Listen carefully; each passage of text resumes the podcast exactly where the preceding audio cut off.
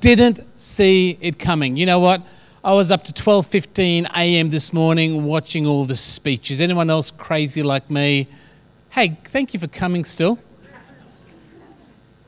You know, the commentary from the election we've just walked through is that they just didn't see it coming. The Labor Party didn't see a loss coming. In fact, most commentators would say the Liberal Party didn't see such a big win coming. And so this morning, I mean, I, I love how, uh, you know, it's, it's, someone asked me this week, is it hard to know what to preach? And, and the challenge is, you know what?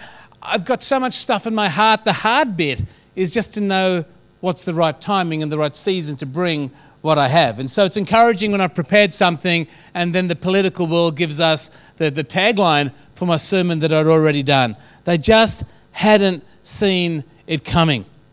And uh, this morning, probably this week, maybe the next couple of weeks, I want to share a series based around this thought because I, I believe that we live in a complex life. Whose life is complicated? Come on. Hands up if the person next to you is complicated. Yeah, yeah. Okay, there we go. Much better response. We got some marriage counseling later if you like. Life is complicated. And, and life doesn't always make sense. When you hoped something was going to happen, but it didn't. When it didn't turn out the way you expected when you hope to believe that God had this for you, but it, it didn't turn out that way. You just didn't see it coming. When you've been slammed by circumstances or situations that are bumping you off course. Or maybe when you, you're going this direction and you thought this was God's plan for your life, or this was happening, all of a sudden you've been bumped off course or you've been derailed and knocked off the side of the road. Sometimes we get knocked off by things, but sometimes by our own silly choices. Sometimes we do things, say things, and all of a sudden we find ourselves sitting on the sideline of life. Our choices, our decisions, our actions. Other times, other people do things, say things that all of a sudden you didn't see coming. And all of a sudden you find yourself on the sideline of life. You know, the, when you look at the complexity of life, it's just not about blaming other people. Although you may not have seen it coming, you may not have seen the situation coming, God did.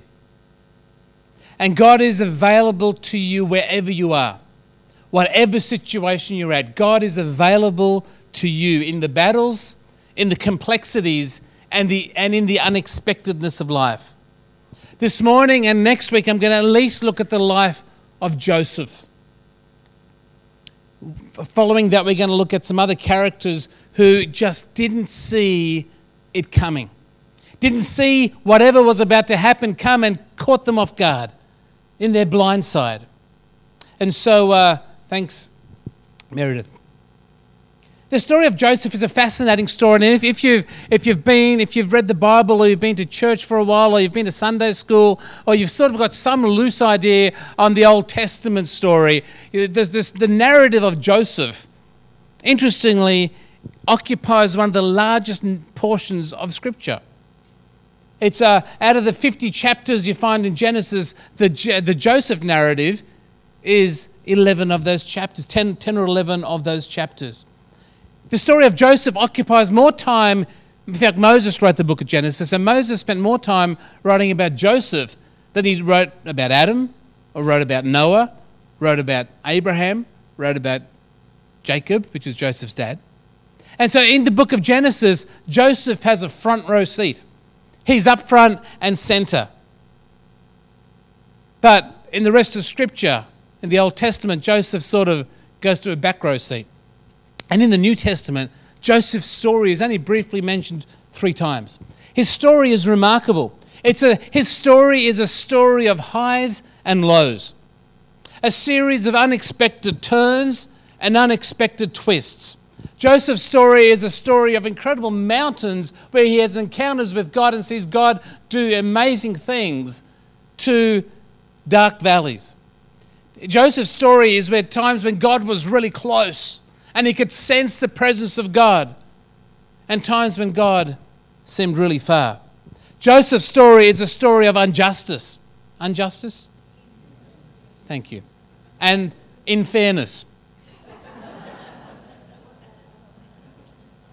Joseph's story is a story of betrayal, of hatred, of disappointment, and unanswered prayers. And perhaps as we look at Joseph's story, you will find your story.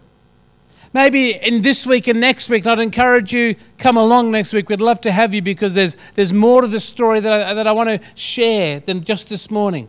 But maybe this morning you will discover where your story fits in, how you can relate to Joseph. And more importantly, you can see how God fits in when you don't see it coming. A little bit of background. You may know the story Abraham. Father Abraham, he had and so uh, uh, that's our first. So he was brought from uh, Canaan. Next slide, thanks, Meredith. I'm going to give you the nod instead, okay? All right, okay. Abraham had many sons. We know the song. I know two sons in particular. The, the, the history follows is, is, is, Isaac and Ishmael. So Abraham. So they go to Isaac, and so Isaac was the son of Abraham. Now Isaac also had two sons. One was Jacob, and one was Esau. And so that's the bit of background. The nation of Israel was sort of, was sort of forming. God's, God had called his people, and he was constructing a people that would know him and experience him. And God spoke over Abraham and said, I'm going to make you a great nation. God spoke over Isaac and said, I'm going to make you a great nation. God spoke over Jacob and said, I'm going to make you a great nation. Now, Jacob had uh, uh, 12 sons. Jacob, if you read the story, I've been reading through um, my Bible in the year in my Genesis. The story of Jacob is amazing. He ends up at four, uh, four, well, two wives and their concubines, and they're, well, they're not their concubines, they're maids. And so he's 12 children. And so um, Jacob married uh, Leah and Rachel. Just a bit of a background Rachel was the wife that he loved and Rachel had two children. One was Benjamin, and one was Joseph, and Leah, and all the other people had the other 10 kids. And so um, that's a bit of the background of the story of Joseph. So, who was Joseph? Joseph was Jacob's, sorry, jo- yeah, Jacob's eldest son from his favorite wife. Got it? Clear? Easy. That's really important to tell you this because it, as we unwrap the story, you'll discover some of the challenges that Joseph faced. Uh, J, okay. Okay, what do we know about Joseph? Let's go to Genesis chapter 37, verse 1. So, Jacob, so we're back to talking about Jacob and his family. So, Jacob settled again in the land of Canaan where his father had lived as a foreigner. This is the account of Jacob and his family. When Joseph was 17 years old, he often tended his father's flocks. He worked for his half brothers. Remember, he's got 10 half brothers and one real brother, the sons of his father's wife, Bilhah and Zilpah. But Joseph reported to his father some of the bad things his brothers were doing. Verse 3 Jacob loved Joseph more than any of his other children because Joseph had been born to him in his old age. So one day, Jacob had a special gift made for Joseph a beautiful robe. Joseph was one of those kids. Maybe it was you. Maybe it was your brother or your sister. And I can understand why his half brothers picked on him. Joseph was a bit of a goody two shoes. He could do nothing wrong in the eyes of his dad. Bit of a smarty pants, perhaps. One of those golden children. I'm not going to ask, if your siblings are here, don't answer this question. Eh, I'm not going to ask the question. Joseph was adobbed and told his dad and all the bad stuff his brothers were doing. Joseph was dad's favorite, and everyone knew it. Joseph knew it, his brothers knew it. verse 4 says, But his brothers hated Joseph because their father loved him more than the rest of them that couldn't say a kind word to him. That's not a very good family to grow up in, I don't think. And uh, so you, you know a little bit about Joseph. I feel a little bit sorry for Joseph. You know, it wasn't his fault that he was the favourite. I have this problem at my house. Mum's not here this week, so I can say that. So I can delete that anyway. Um, it wasn't Joseph's fault that his dad loved and favoured him. Now, parenting tips don't do that to your kids. Don't favour one over the other. Don't forget that one exists. Don't give one special privileges and, and special robes and a parent if you have if you're not, if you're a parent already you've probably made these mistakes but if you're yet to be a parent remember that don't do it wasn't particularly smart of, of Jacob but as I read the story I don't think Joseph was particularly wise either he was only 17 if you're 17 stand up any 17 year olds All right. I've got some words to have with you guys. Joseph was a bit silly. Hey? It's all of them, I know. So you guys can sit, you guys can sit down again. Thank you. Joe, Joe, I mean, Joe, I mean, when you're 17, come on, do you know everything? Ask the parents, do they know everything? they think, or when you're 18 or 15, a 17 year old boy, he was full of life, full of energy, favored by his dad, could do whatever he wanted. The life, he had the life he wanted. Anyway, yeah, our 17 year old young man, let's call him Ben. let's call him Joseph. In Genesis 37, verse 5, one night Joseph had a dream. And when he told his brothers about it, they hated him more than ever. Listen to this dream. We were out in the field tying up bundles of grain. Suddenly, my bundle stood up, and your bundles gathered all around and bowed low before mine. His brothers responded, So, you think you will be our king? Do you actually think that you will reign over us. And they hated him all the more because of his dreams and the way he talked about them. Look, I'm sure Joseph was excited about this. God had just given Joseph an incredible glimpse into, into uh, his future. And his dream was a significant dream. But it did not go down so well with his brothers. These brothers were already a little bit jealous, or a lot. These brothers were already insecure. Joseph, at that point, should have read the book, How to Win Friends and Influence People, because he didn't use his brain.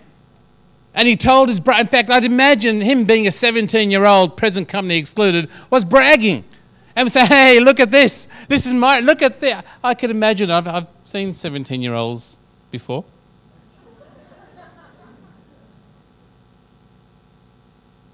couple of quick thoughts. When God speaks to us, you've got to be careful who you share that with. When God shares something or reveals something, just got to pick the right group of people. Joseph probably shouldn't, not probably, he shouldn't have shared that with his brothers. He should have found the right community of people. I want to encourage you when God speaks to you, or, and, and dreams and visions is something I believe God does speak to. In fact, in October, we've got a friend coming up from uh, Planetshakers Church in Melbourne, and he's going to be doing a weekend with us dealing with prophetic dreams and visions. It's going to be a great weekend. Because as you read through Scripture, God speaks so much in dreams, in visions. I think it's helpful for us if Joel talks about uh, in the last days when God pours out his spirit on mankind and and uh, your old men will dream dreams and your young men will have visions, men and women. I think it's helpful to try to figure out how we handle those things. And so, Joseph probably, when God speaks to you, you've got to find the right group of people to share it with. Find a people of faith to share it with. And secondly, so yeah, find the right people, but also as a church, we, we, need to, we need to create an environment where God can speak, where God can, can, can, can speak to us through scripture, through, through visions, through dreams, through people. And we need to be open and accepting, not like these, these 10 brothers who were quite jealous and insecure and they just pulled him down and they, they, they plotted against him. We need to put our insecurities behind us and be open to whatever God's saying, whoever it's through. Joseph chose the wrong people to share his dream with. Then he had another dream. In the other dream, uh, uh, the sun, moon, and 11 stars were bowing down to him. And so you, you think Joseph would have, le- would have learned a lesson, but he didn't. So he goes to tell his dad. And in verse 10 says, This time he told that dream about the 11 sheaves and the sun and the moon to his father as well as his brothers. But his father scolded him. What kind of dream is that? Will your mother and I and your brothers actually come and bow down to the ground before you? You're 17, you're young, you've got no idea, you've just got to pull your head in. It's not in there, that's 10 and a half. But while his brothers were jealous of Joseph, his father wondered what the dreams meant. Look, I reckon most of us would probably respond in some way like Jacob when someone says to us some, uh, something and we're uncomfortable with it, you know, we'd probably get a bit ticked off. Not the right way to respond. There are times when people are going to say things and God's going to say things through a whole range of ways. Maybe someone will come to you and, and say, I think God's asking this of you, or, or God, God's asked me to share this with you. And it might be uncomfortable, it might be painful, it might be hard. And let's be like Jacob and let's not get ticked off. Let's just wonder and say, okay, thank you for taking the time to sharing that. And I'll, I'll just, I'll, I'll pray about that and see what God's saying. J- Jacob wondered what this revelation meant. In verse uh, 12, soon after this, Joseph's brothers went to pasture their father's flocks at Shechem. When they had been gone for some time, Jacob said to Joseph, Your brothers are pasturing sheep at Shechem. Get ready and I will send you to them. I'm ready to go, Dad, Joseph replied. Now, this next part of the story is really hard to imagine. This next part is, is you've got to remember the scripture is telling a real story. So I want you to try to imagine yourself in part of this story. I'm sure Joseph knew his, he wasn't the favorite brother, but Joseph didn't see what came next. In verse 8, sorry, verse 18. When Joseph's brothers saw him coming, they recognized him in the distance. As he approached, they made plans to what? Kill him. Here comes the dreamer, they said.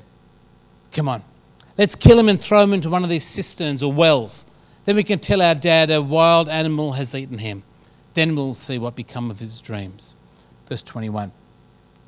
But when Reuben, Reuben was the eldest of all the 12 brothers, when he heard of their scheme, he came to Joseph's rescue.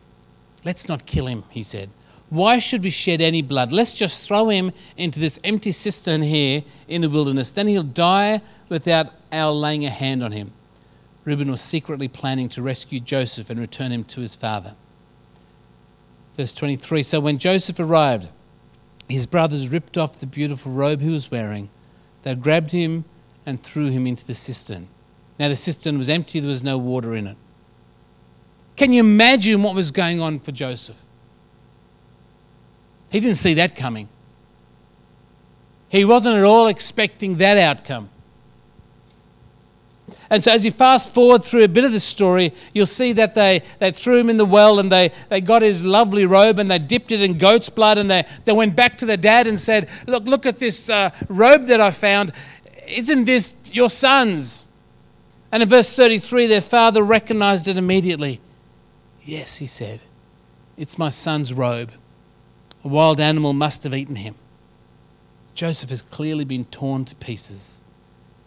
Then Jacob tore his robes, clothes, and dressed himself in burlap or sackcloth, and, and he mourned deeply for his son for a long time. Verse 35 His family all tried to comfort him, but he refused to be comforted. I will go to my grave mourning for my son. he would say, and then he would weep. Meanwhile, the Midianite traders arrived in Egypt, where they sold Joseph to Potiphar, an officer of Pharaoh, the king of Egypt. Potiphar was captain of the palace guard. I missed a bit there actually. The, the bit was he was in the well, and then these traders coming heading south were coming south, and Judah, one of the brothers, says, "Hey, instead of uh, leaving him to die, let's get some money out of this." And so he, they, they sell Joseph to the Midianite traders that take him to Egypt. Now, next week we're going to pick up the story of Joseph in Egypt. But this morning, what I, want to do is ask you to try to position yourself in one of three people's stories. The first story is Jacob. Jacob had an incredibly special relationship with God. If you know the history of Jacob, you, you know that he wrestled with an angel of the Lord and commentaries. He wrestled with God physically himself and he was blessed and touched by God. Jacob was the one where, where God said, I'm going to change your name to Israel. Jacob was the father of the Israelite nation. He'd spoken to God. Jacob was special, he was chosen and blessed by God. But Jacob's story, well, Jacob himself had betrayed his brother Esau. Jacob had deceived his father Isaac.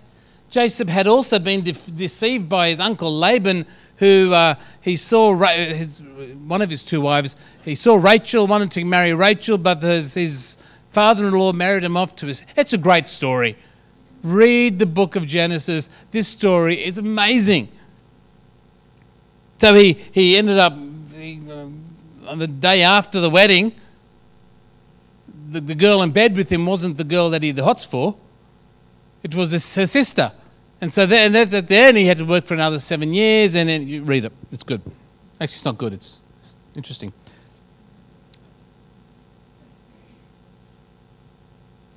Fourteen years he had to work for the love of his life. And, and Joseph, so, so Rachel was Joseph's favorite wife. Well, the other one he didn't even want. But, but Rachel was special to, to Jacob.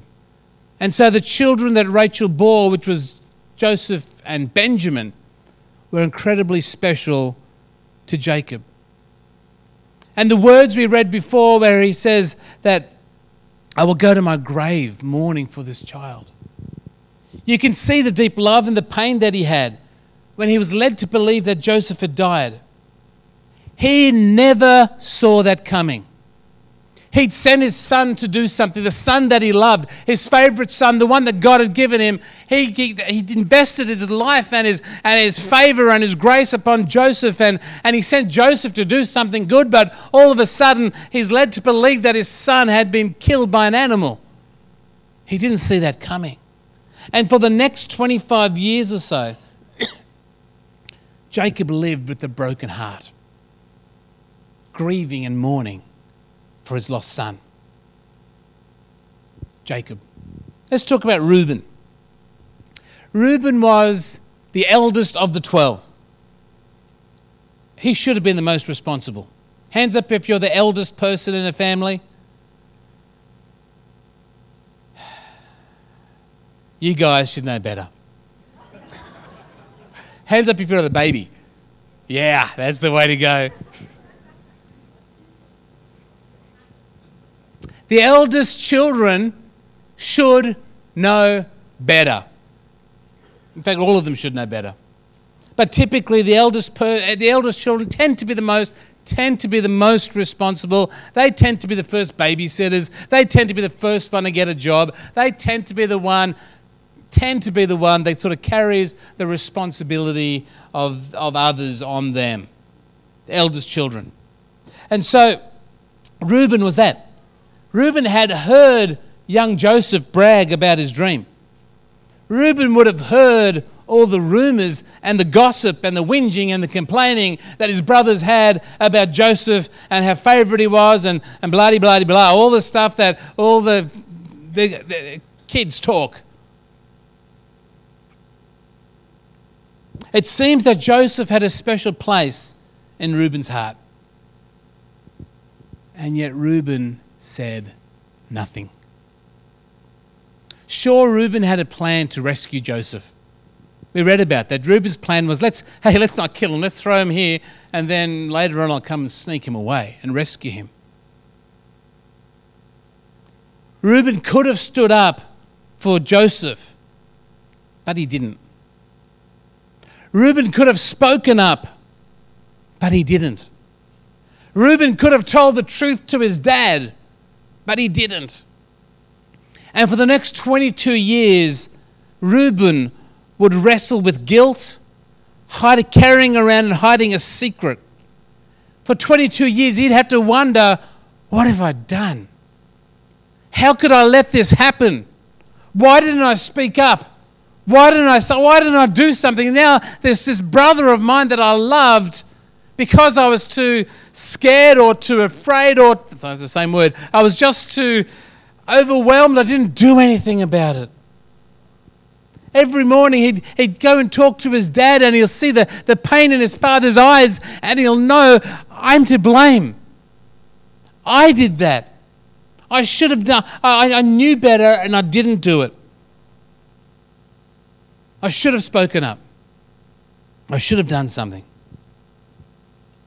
It's been said that all it takes for evil to flourish is for good men to do nothing. And Reuben, for all his good intentions to fix it up later, he did nothing. If Reuben could see this coming, he would have acted differently. Perhaps he would have done something different, but he just didn't see it coming. Let's talk about Joseph. Put yourself in his shoes. 17 years old, full of energy, passion, can sing, can dance, can act, can drive.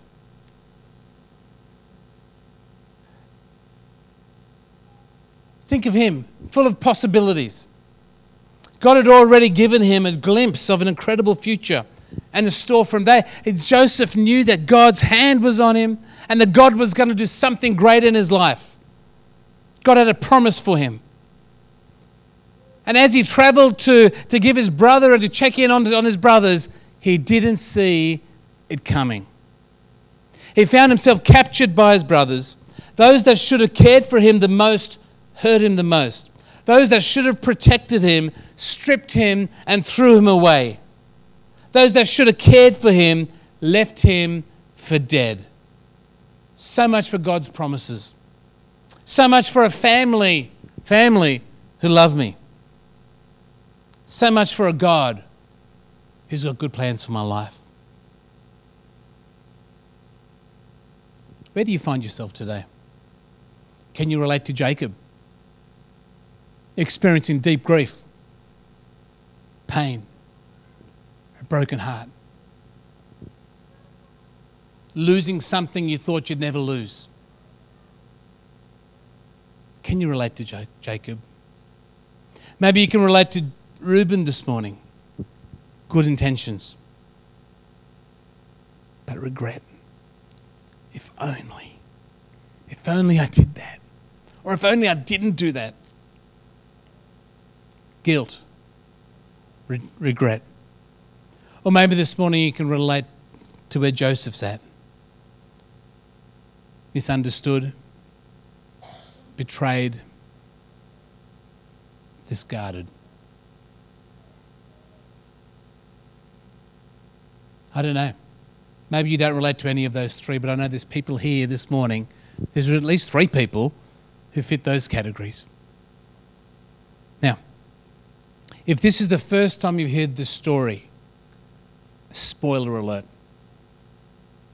because the family will be reunited. It's going to happen. And I, and, and I needed to tell you the end because if we finished the sermon there and then and walked out of the door, you may as well just give up and go home. I need to tell you the end of the story. Because what we learn from Joseph's story is that God does not desert us, God does not abandon us, and God does not forget about us. When life doesn't make sense, when circumstances and people and situations things we've done, things we've said, things others have done, things others have said, when we feel abandoned and betrayed and left out, when we are surrounded by hopelessness and death and defeat and pain and shame, when we're feeling like any of those guys, let me tell you, God is still there. God is at work. And there is an end to the story that you cannot see right now, but there's an end that is better than today. That's good news. I think this is a good message.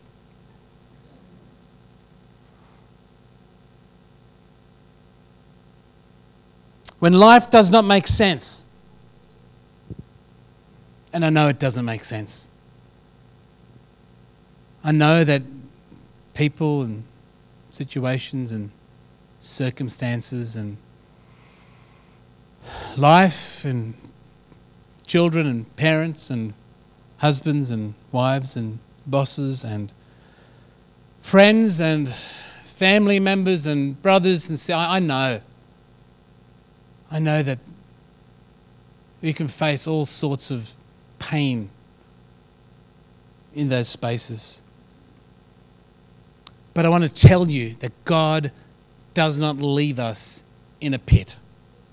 God does not leave us in a place. That's, that's not the end of the story. We just need to trust Him. Can I get Ben up? Thanks. The team. There's a song that um, one of the Hillsong albums, I'm not going to sing it, relax. I'm going to say one phrase. Even when it hurts like hell, I will praise Him. Even when your situation you're going through, it feels like something which is so hard the response to that is number one, know that this is not the end. Know that there is a tomorrow. Know that God is not finished with the story. Even when it hurts. And I know it hurts.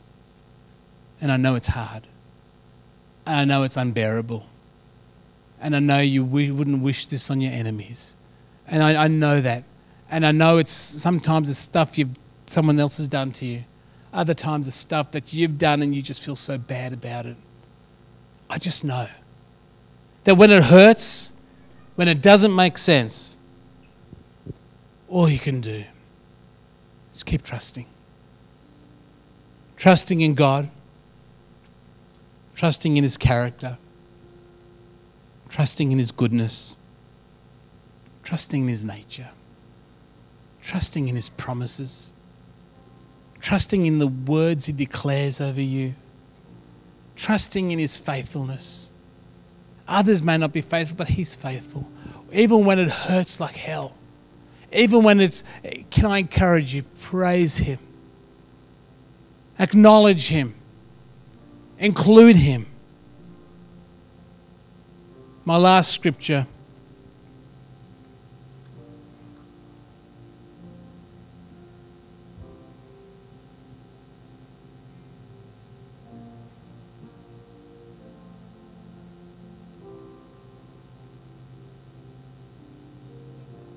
everything. Just read the scripture, look it on the screen.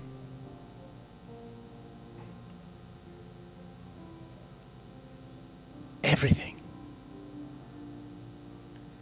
Surely that doesn't mean the, the stupid things I've done. It does. Surely that doesn't mean that, that, uh, that this thing that someone's done to me and I, I, I, I know I've got to forgive them, but I don't want to. How can God use that? Friends, my Bible tells me, your Bible tells you that God can make everything, everything work together for good. I don't know how hard it is. I don't know the pain. I don't know the tears. I don't know the fear. I don't know the worry. I don't know the uncertainty. But what I do know is that my Bible says that God can causes everything to work together for what? Good. For those who love Him and are called according to His purpose. If you're here this morning and you love God, let me tell you, God can make everything work together for good. Joseph couldn't see it. Jacob couldn't see it. Reuben couldn't see it. But God could. When we stand together.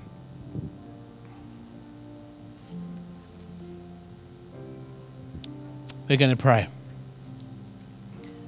Just to close their eyes just for a moment. I'm going to, in a minute, I'm just going to ask people to respond, and that response is going to be just by simply waving your hand at me.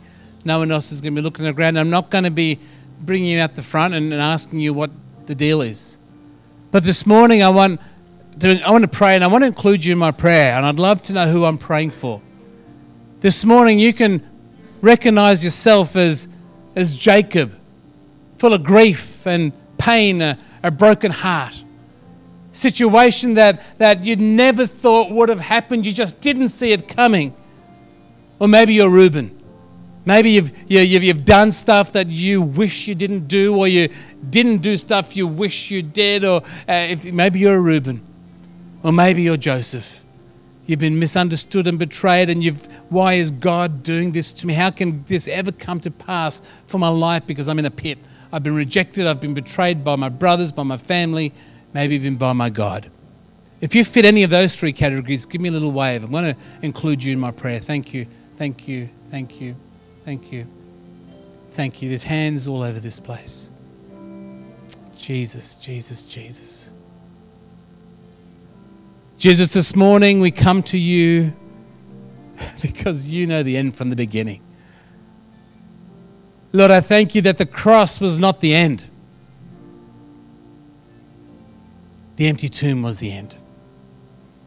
And this morning, Lord, for those who have, who have been gutsy enough to acknowledge where they're at, Lord, I pray that they would know and be able to put their anchor into your word, into your words, into your truth, into your nature, into your character. Lord, that they will hang on, that they'll realize that this is not the end, that what happened they didn't see coming, but, but you saw it coming and you are not, you were there then waiting for them there, and you're waiting for them now, and you're available to help and to strengthen and to bring hope and to bring life and to bring a smile to their face.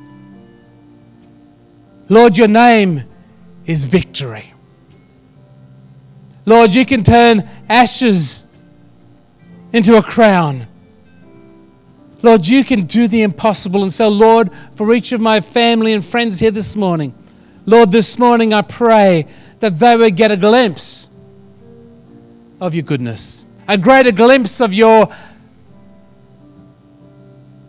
purposes in the midst of this, and that you they will walk out of here knowing one thing that you can make everything work together, cause everything to work together for good.